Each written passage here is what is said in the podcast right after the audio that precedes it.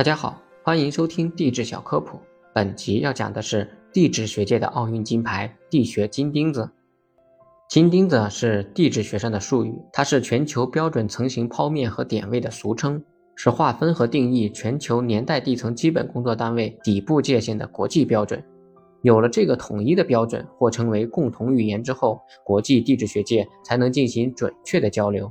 金钉子的确立需要经过激烈的国际竞争和多轮的投票，过程十分的艰难，故金钉子被誉为地质学界的奥运金牌。